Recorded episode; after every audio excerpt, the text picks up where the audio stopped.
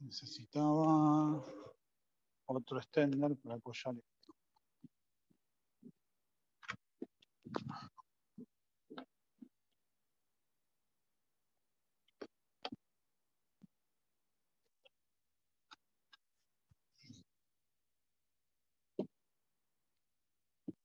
A matar.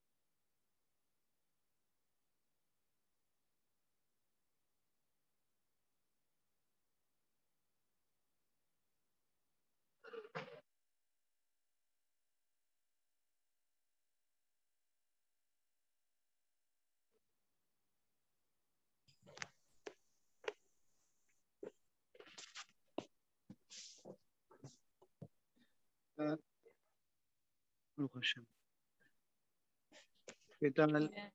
Voy a silenciar. Esto. Silenciar.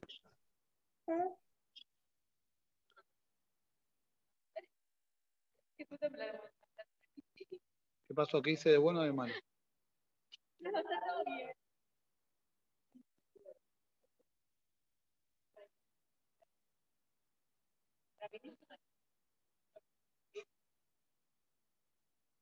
Cuestión de práctica peinar peluca. Mi señora no usa peluca, pero peinaba, le peinaba las pelucas a la mamá. ¿Sí? No, la aprend- había aprendido, no sé cómo. Pero bueno, después ya se, nos mudamos de barrio y era medio un poco. Tráemela y cada uno lo, lo gestiona como le queda más cómodo. Bueno, ya estamos, perdón. ¿eh? ¿Está grabando? Uh, estoy montando. Bueno, está todo grabado. Todo después se edita, quédense tranquilos.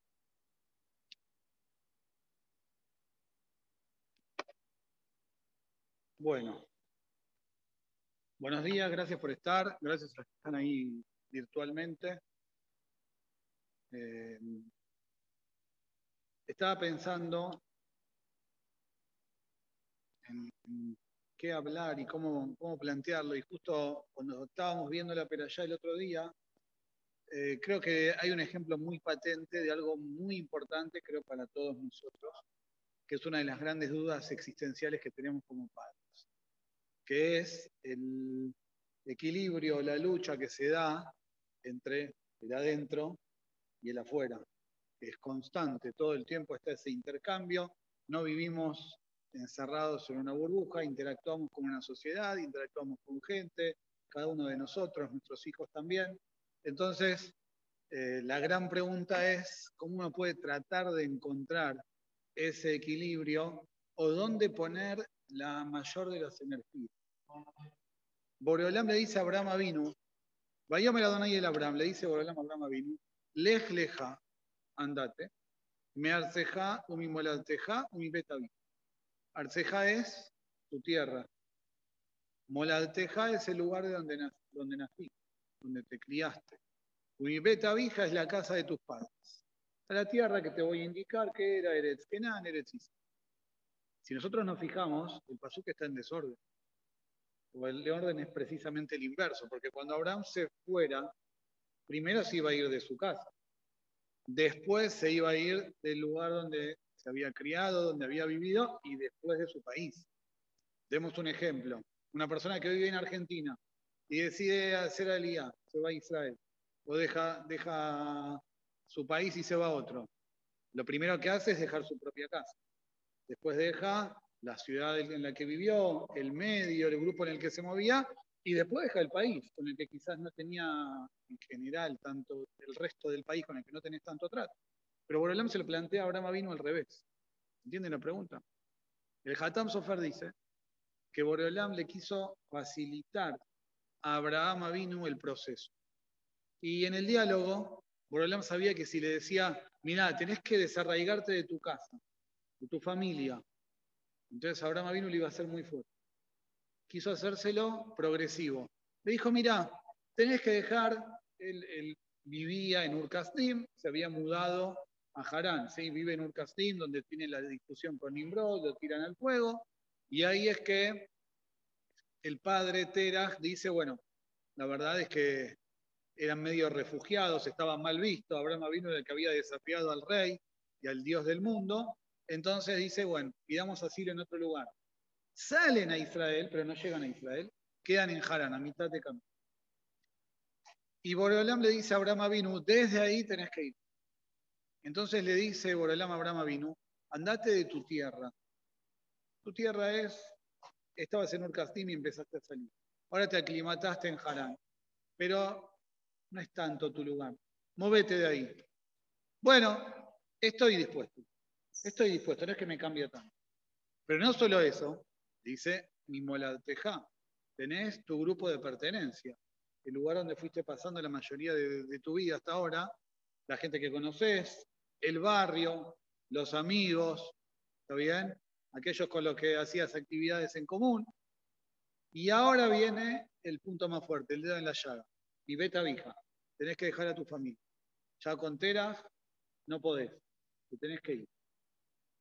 Entonces, lo que nos están diciendo Jajamim es que uno vive en un medio, vive en una sociedad pero sin lugar a dudas, la influencia más grande que nosotros tenemos, ¿cuál es? La casa. La casa.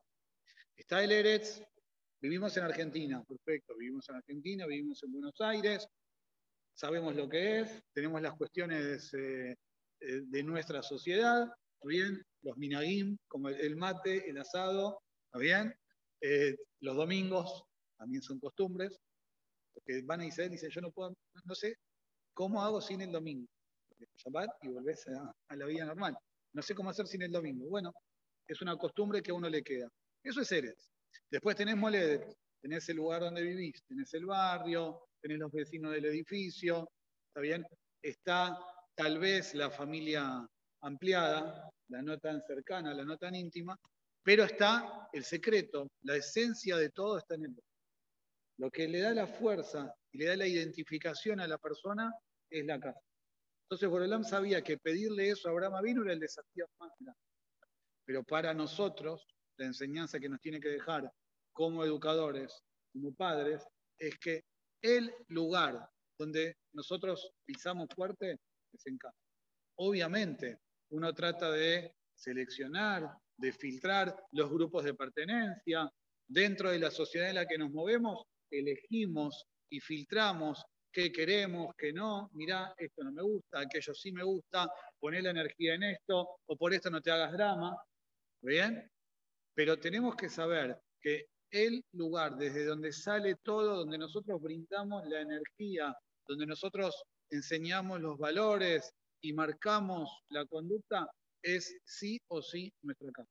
Ese es el lugar más fuerte desde donde todo debe salir. ¿Entiende? Eso es lo que nos enseña en primera eh, instancia Abraham Avinu. Pero Abraham Avinu no estaba solo. En la Perayá encontramos lo que podríamos llamar personajes secundarios, que por algo la Torah los pone. Abraham no pone personajes de relleno. Si nos fijamos en esta Perayá, tenemos dos personajes secundarios. El primero de los personajes secundarios, que es un personaje muy rico, aunque la historia no sea muy larga, es Lot. Lot es el sobrino de Abraham. Lot era el hijo de quién? De Arán. Abraham Avinu tenía dos hermanos, bien? Terah tuvo tres hijos, Nahor, Nahor, Arán y Abraham. Arán era, hijo, el padre de Lot. ¿sí? Y trae en nombre del Midrash, el Pasuk dice en la peralla pasada, que Arán falleció en vida de Terah. ¿Cómo fue? Dice Rashi, cuando sucede la famosa historia del Kibshanaer, Ur Kasdim, se llama Ur Kasdim, Ur significa fuego. La llama de los Kasdim, el pueblo donde ellos vivían eran los, los Kasdim. la nación.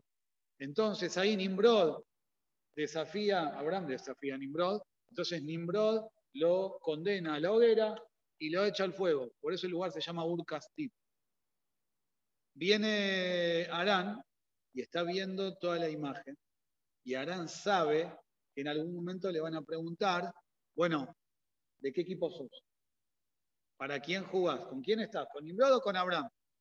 Entonces Arán dijo, no hay problema, yo puedo tener el diario del lunes. Si Abraham vino, no era vino, ¿no? Si Abraham se salva, estoy con Abraham. Si Abraham no se salva, estoy con Nimrod. Acomodadizo lo podríamos, lo podríamos definir. Entonces lo echan a Abraham vino al Kibshanaesh y Abraham vino se salva. Por lo salva, se dice el Midrash, que Abraham vino estaba como yo ahora, dentro del Kibshanaesh, haciéndole así a Nimrod, mirá, no me pasa nada, no me quemo, no me quemo. ¿Está bien? Entonces Arán ahí se envalentona. Cuando le van a preguntar, dice, no, yo estoy con Abraham. Y entonces le hacen a la maquita de oro, lo tiran, pero no se salvó. No se salvó. La pregunta es, ¿por qué no se salvó? No había convicción. Era conveniencia. Él dijo, bueno, espero el resultado, espero a ver qué pasa, y si me conviene, declaro que estoy con Abraham. Y se dejó tirar, ¿no? No le habrán dado mucha opción, pero bueno. Y él estaba convencido de que se iba a salvar, y Abraham no lo salvó. El hijo de Abraham, ¿quién es? Lot. O sea que Lot mama de su propio padre este ejemplo poco claro en valores, donde, bueno, tal vez las cosas se pueden acomodar, Tal vez me fijo cómo me queda mejor. Y si el viento sopla para este lado, juego con Abraham. Y si el viento sopla en contra, me paso al equipo de Nimrod. Y Lot tiene esta enseñanza, y a pesar de que Lot vive durante mucho tiempo con Abraham Avinu y lo acompaña, llega un momento en el que empiezan las discusiones, las diferencias entre Abraham y Lot. Y entonces Abraham le dice a Lot, mira, Anashima somos familia, somos parientes cercanos, haya paz. Elegí lo que a vos mejor te parezca, vos por tu lado, yo por el mío. El día que necesites algo, tenés mi teléfono, me podés contactar, siempre te voy a dar una mano. Pero evidentemente la convivencia no camina. Es lo mejor para todos. Y ahí el Pasuk dice, Lot alza la vista y ve toda la pradera del, del que sería lo que hoy en día es Edom y Amorá. En aquel tiempo, dice Jamim, era un vergel que gana Shem, que eres Israel, era como el Gan Eden.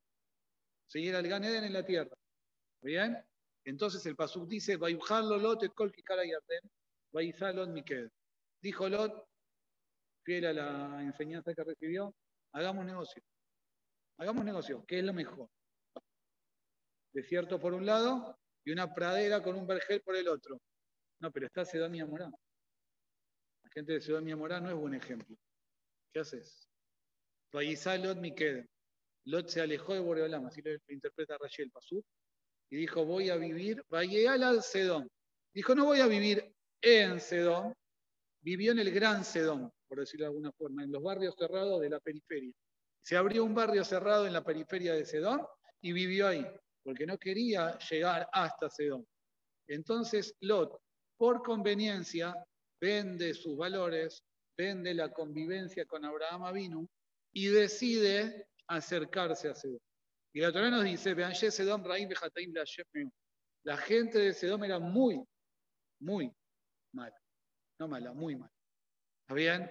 Entonces Lot empieza a entrar en contacto con la gente de Sedón hasta que en la peralla que viene lo encontramos viviendo en Sedón, casado con una mujer de Sedón, y no solo eso, sino siendo el juez aquel día en, los portones de Sedón. O sea, los tribunales en la antigüedad estaban en la entrada de la ciudad. ¿Bien? Entonces estaba siendo juez en Sedón.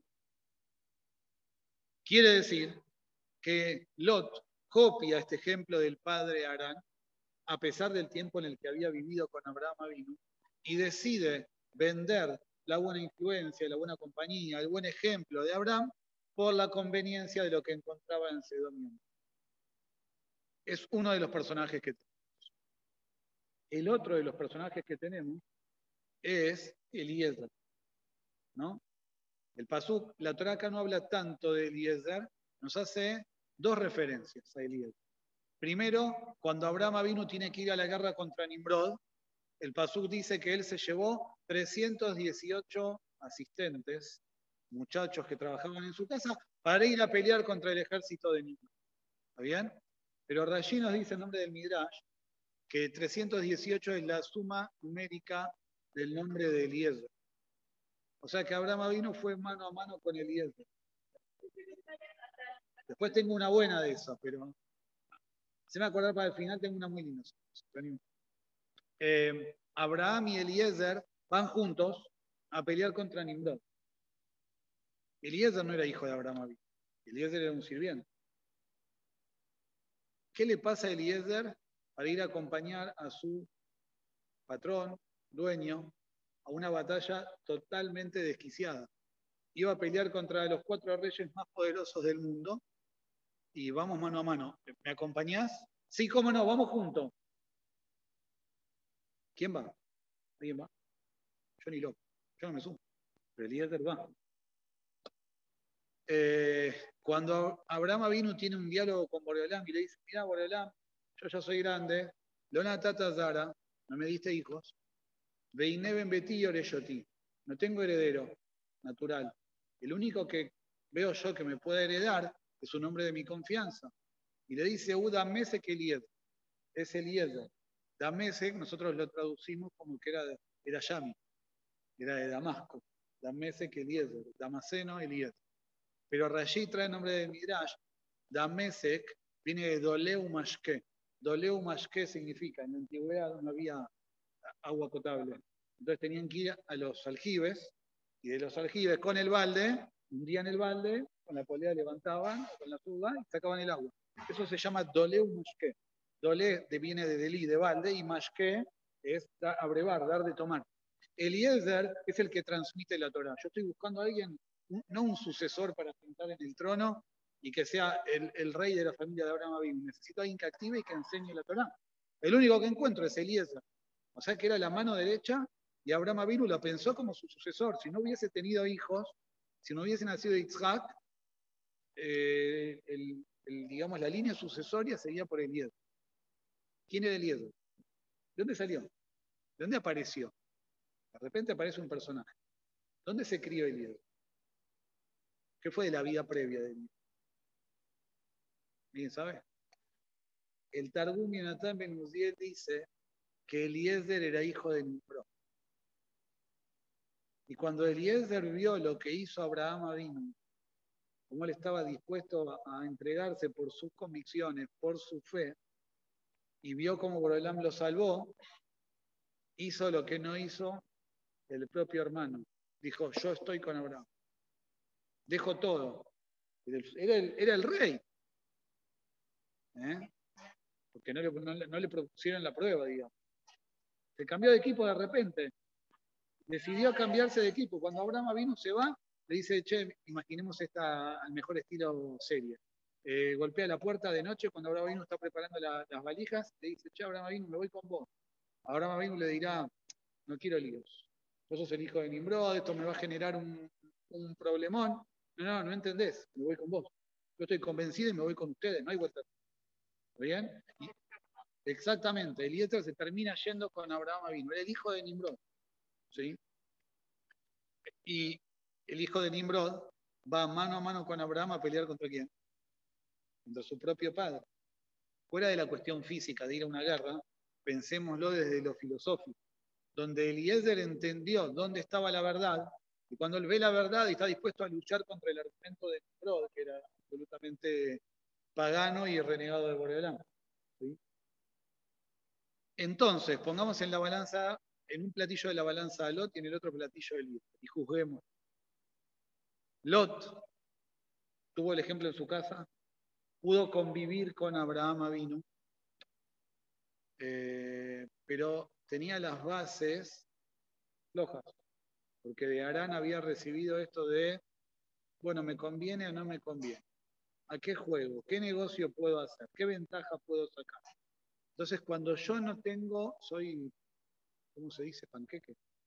Me voy acomodando como conviene, como conviene. Me doy vuelta como mejor venga el, el tiempo. Entonces, me voy acomodando en todo sentido. ¿sí? Eliezer viene de la casa de Nimrod, que es el ejemplo absolutamente contrario. Pero hay un concepto claro. Yo estoy equivocado, pero estoy equivocado al 100%. Nimrod no dudaba de su, de su locura. ¿Se entiende la diferencia entre uno y otro? Para mal, pero había un valor claro. Entonces, cuando Eliezer entiende cuál es el valor verdadero, él entiende que el compromiso va al 100%. ¿Se entiende? Con Arán se vivían los compromisos a conveniencia. Con Nimrod se vivía mal, se vivía equivocado, se iba para el otro lado, pero con convicción, pero seguro. Ese es el secreto que nosotros tenemos como padres en nuestras casas. Nosotros tenemos que hacer las cosas que hacemos convencidos de por qué las hacemos y de que esto es lo correcto. Cuando nosotros transmitimos convicción, seguridad, claridad en el concepto, entonces el mensaje se recibe. ¿Va a ser imposible? ¿Va a ser imposible? Nos es imposible a cada uno de nosotros salir a la vida y no encontrarnos con personas que tienen otras formas de ser, otras formas de pensar y otras formas de ver la vida. ¿Sí? Pero, pero, el punto central es que yo conserve la claridad de concepto y la convicción con los valores que recibí. ¿Se entiende la idea? Entonces, cuando yo transmito valores claros y con convicción, eso se puede sostener en el tiempo y me puede dar cierta, cierta tranquilidad. Porque yo puedo confiar en que mi hijo tal o cual cosa no la va a hacer. ¿Por qué no la va a hacer? Porque recibió de mí este ejemplo, recibió de mí este mensaje y fue claro. Como siempre dijimos, lo primero que hay es el ejemplo. Si yo acomodo las cosas, y mi hijo ve que acomodo las cosas, entonces él también va a acomodar. Si mi hijo ve que yo transmito un valor y que ese valor que transmito tiene de mi parte compromiso absoluto, y yo no cambio y no lo negocio, todavía, no cambio y no lo negocio, entonces él tampoco va a cambiar y negociar ese valor que yo le transmití. Obviamente, obviamente, esto es un proceso, ¿sí?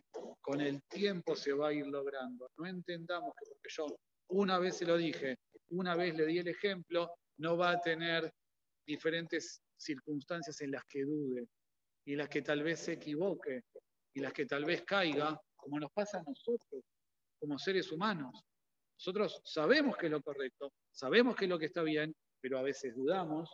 Tenemos que, imaginemos que estamos eh, nadando y necesitas sacar la cabeza de abajo del agua para tomar aire, porque estás dudando si tomas la decisión correcta o no. Es inherente a la condición humana. Nosotros como seres humanos tenemos altibajos, ¿sí? tenemos momentos en los que estamos más fuertes de ánimo, menos fuertes de ánimo, pero constantemente estamos en esta lucha, pero sabemos hacia dónde vamos, sabemos cuál es el objetivo.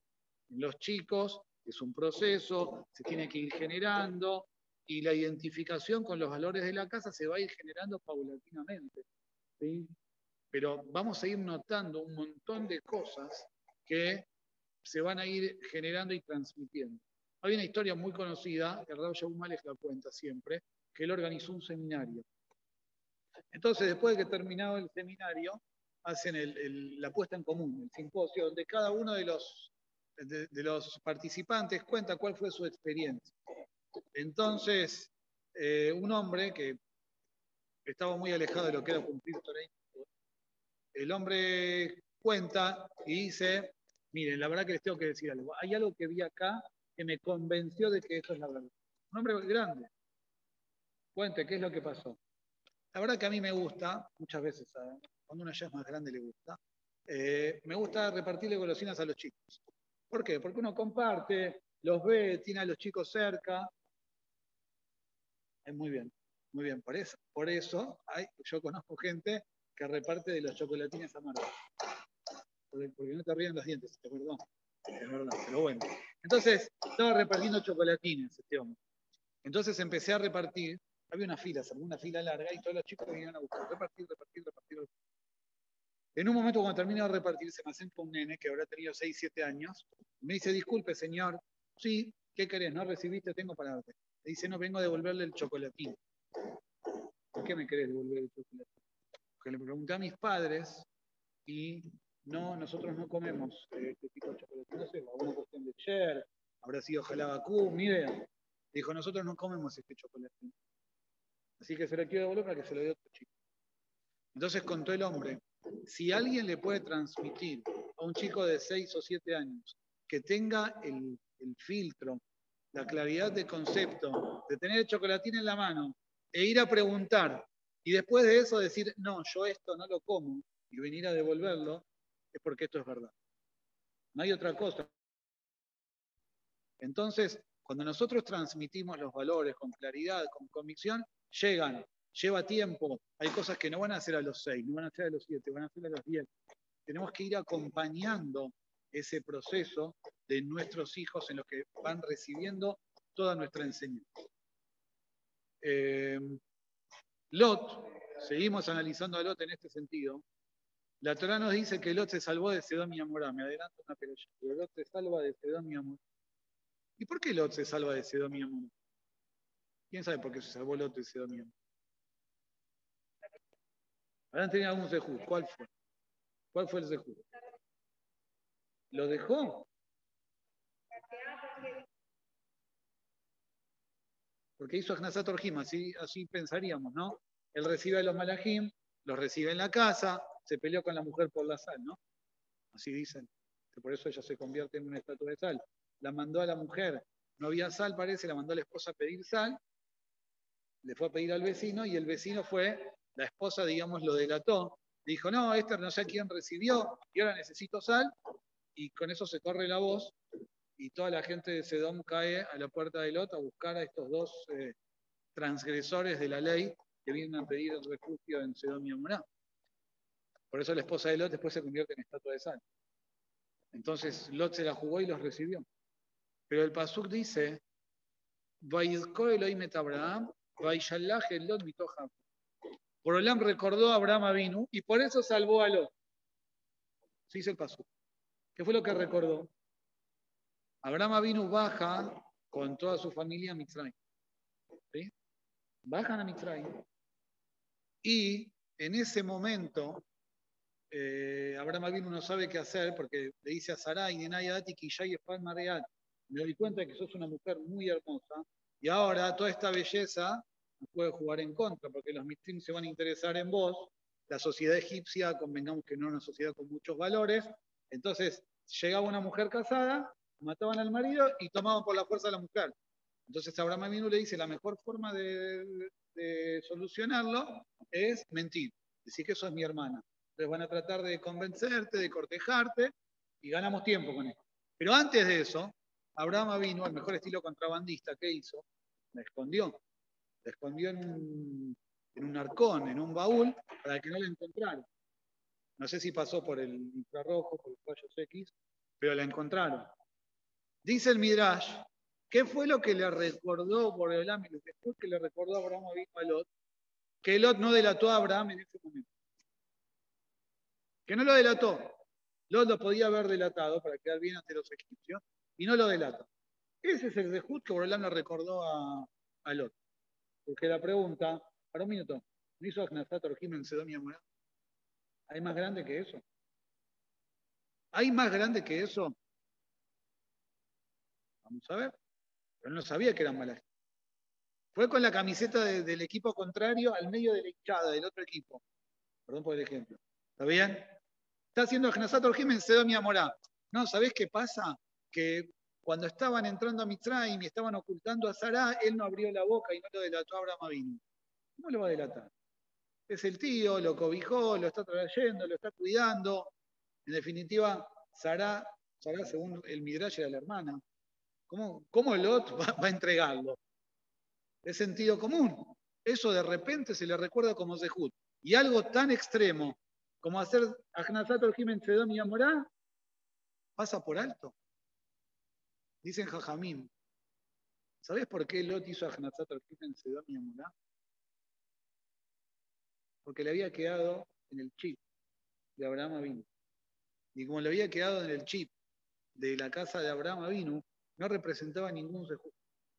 Llegó un momento, y esto es importante para que nosotros lo entendamos como padre, llegó un momento en el que Lot había naturalizado tanto la cuestión de Ahnazat Orjim, que casi era natural para él hacer Ahnazat Orjim, incluso en Sedom y. Es verdad, quizás dudó, quizás lo pensó, pero cuando los ve pasar, los va a buscar y les insiste. Y se le hacen rogar, pasó dice que se hicieron rogar, le dijeron, no, quédate tranquilo, Barrejón, lindo, dormimos en la calle. usar Bam Meod, les tuvo que insistir. Bueno, reconocerle el Zehut. Se convirtió en parte de la personalidad de él. Entonces, nos suma como mérito, porque lo hizo en piloto automático, lo hizo de manera natural. Lo otro que tal vez era obvio, está bien, pero tuvo que hacer un proceso interno y decir, ¿delato o no delato? No, pero ¿cómo voy a delatar a mi tío y a mi hermana? No, bueno, está bien, pero quizás los delato y saco alguna ventaja y papá, papá, papá, papá. Era sentido común, era sentido común, pero se lo reconoce como mérito, porque hubo un esfuerzo. En cambio, lo otro que ya estaba internalizado, no se le reconoce como. ¿Qué quiero decir? Nosotros no nos damos cuenta. Nosotros no nos damos cuenta. Pero hay un montón, positivamente lo digo, hay un montón de buenos hábitos que nuestros hijos van adquiriendo y van ingresando. Sí, ya sé. Así entra, así entra mejor. Van ingresando en, su eh, forma de ser, en su carácter, porque lo van aprendiendo de nosotros y se vuelve natural, se vuelve parte de ellos, como el Ahnazat Orjim se volvió parte de lo. Entonces, eh, muchas veces creemos que para dejar algo marcado en la personalidad, en el rasgo de carácter, hace falta, eh, obviamente que es necesario, pero hace falta trabajar mucho, hace falta hablarlo mucho, hace falta constantemente tenerlo sobre el tapete, ponerlo en la agenda, como podríamos decir. Pero hay un montón de cosas que nuestros hijos van a, las buenas como las malas. Pero pongamos el énfasis en las buenas. Hay un montón de cosas buenas que nosotros hacemos y no nos damos cuenta de que ellos las van a aprender. Tomemos la precaución para las negativas, porque también tenemos nuestras cuestiones negativas. Pero sepamos sumarnos el crédito de todas aquellas cosas buenas que nuestros hijos hicieron, aprendieron a hacer y están aprendiendo a hacer, porque nosotros las hacemos y las convertimos en algo absolutamente natural. Ah, bueno, está bien, pero mi hija se levanta y va a hacer netilat, que no estamos. Pero bien, mi hijo se levanta a la mañana y lo primero que va a hacer es netilat. Y bueno, ¿y qué querés que haga? Obvio que tiene que hacer netilat. ¿Qué querés que te aplauda porque hace netilat? Sí, aplaudámonos. Porque si nuestros hijos ya aprendieron que tienen que hacer netilat que se levantan y dicen Modeani, ¿Está bien? O que comen y antes de comer hacen una verajá o preguntan cuál es la verajá, es porque algo sembramos. Bueno, está bien, pero esto yo lo tengo como Alefet. Yo necesito trabajar un montón de otras cosas. Y es verdad. Pero no nos generemos esa tensión de que no hicimos mucho, que no logramos nada, porque esto seguro lo tienen que hacer. Pero eso que seguro hacen y eso que seguro entendemos que tienen que hacer, lo aprendieron a hacer porque nosotros se lo implicamos. Nosotros se los inculcamos desde el trabajo, nosotros se los inculcamos con nuestro ejemplo, ¿bien? Nosotros se lo inculcamos de manera absolutamente subliminal e indirecta, bien? Y eso también nos da una herramienta a la hora en la que queremos generar muchas veces algunos cambios o generar que sumen nuevos conceptos o nuevas cuestiones que quizás muchas veces buscamos la, la frontalidad buscamos ver cómo hacemos que lo haga y tratar de generar que lo haga. Y muchas veces el poner tanta energía y el poner la presión es contraproducente. Y lo podemos lograr con picardía haciéndolo de otra forma. ¿Se entiende? Que forme parte de el hecho de nosotros somos así, en casa somos así, en casa actuamos así. O sea, yo puedo decir chiquicientas veces, chicos, levanten la mesa, y los platos no se van a mover como por arte de magia hasta que yo no me ponga a levantar la mesa con ellos. Ya lo dijimos varias veces, ¿no? Yo puedo decirle tres millones de veces, después de jugar hay que acomodar y cantar el aguardar, aguardar cada cosa en su lugar, pero es mucho más edificante y constructivo el hecho de que yo me ponga a juntar junto a, valga la redundancia en juntar junto, ¿no? Pero yo participo, yo estoy, entonces, ah, ¿sabes qué? No es tan común, pero mi papá cuando termina de usar la cocina, lava los platos o acomoda las cosas. Los hombres cuando cocinamos nos gusta cocinar y todo. Está bien, pero no importa. Pero si ven que esto es así, si ven que yo después de comer, en lugar de lanzar la declaración al aire, muchachos, ¿quién levanta la mesa? Me ven a mí que estoy activamente participando y levantando, ¿está bien? Entonces ese mensaje que dejo es muchísimo más fuerte. Y para terminar, no las estuve mirando mucho, lo que pasa es que ya el Zoom me tiene. Eh, para terminar, una de Eliezer, que la quería decir, Eliezer suma 318. ¿Está o no? O no pensemos en Eliezer, pensemos en Abraham Abinu yendo a pelear contra Nimrod con 318 eh, asistentes. Dice el Benei Zahar, ¿por qué 318? ¿Por qué ese número? ¿Cuánto suma la palabra Yehush? Yehush. Yod son 10. Aleph, 1, 11. La sumatoria. Bau, 6 más, más 11, 17. Shin, 300, 317. ¿Qué es Yehush? Yehush es perder las expectativas. Yehush es decir, no, yo ya no puedo más. No, pero ¿cómo hago? ¿Y cómo hago? Y, el carácter y la forma de ser, y el amigo y los amigos, y, y los vecinos, y la calle, y quiero salir a pasear y pasan todos los, vamos yendo a la cancha gritando, vamos al equipo, vamos al otro equipo, vamos a la selección, ¿está bien?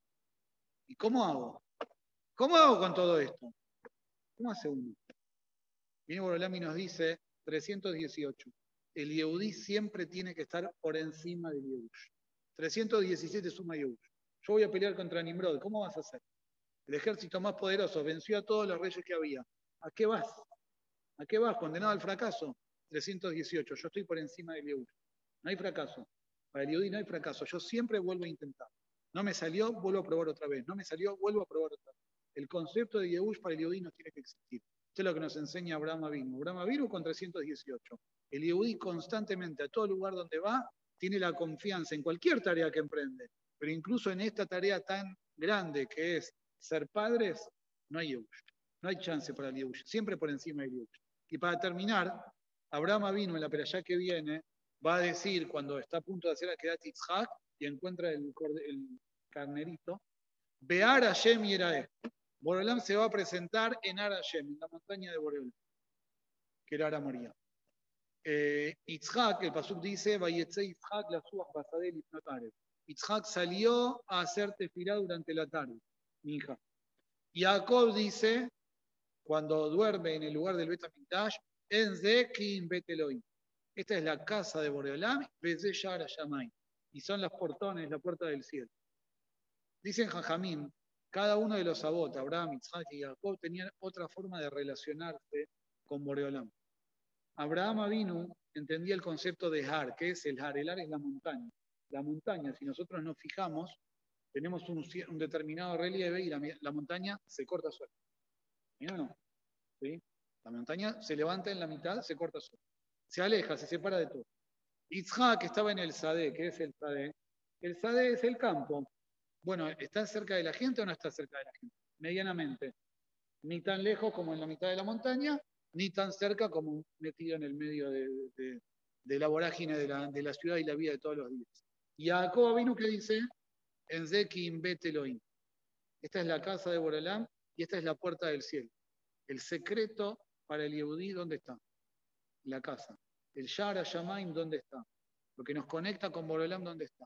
En la casa. Ese es el secreto de todo. Ahí tenemos que poner toda la energía y ahí tenemos que poner toda la fuerza.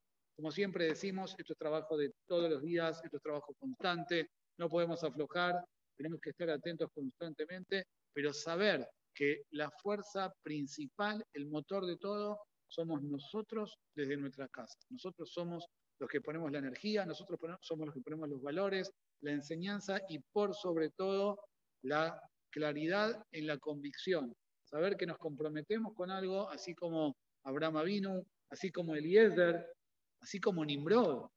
Para mal, pero comprometido hasta el final y no acomodando las cosas como convienen, como pasó con Arán y con Lot. Así que sigamos en este trabajo constante de crecimiento, de enseñar, de transmitir, que es en definitiva nuestra misión. Gracias por estar, gracias por estar y Bezrat Hashem el miércoles. ¿Muy bien? Por nada.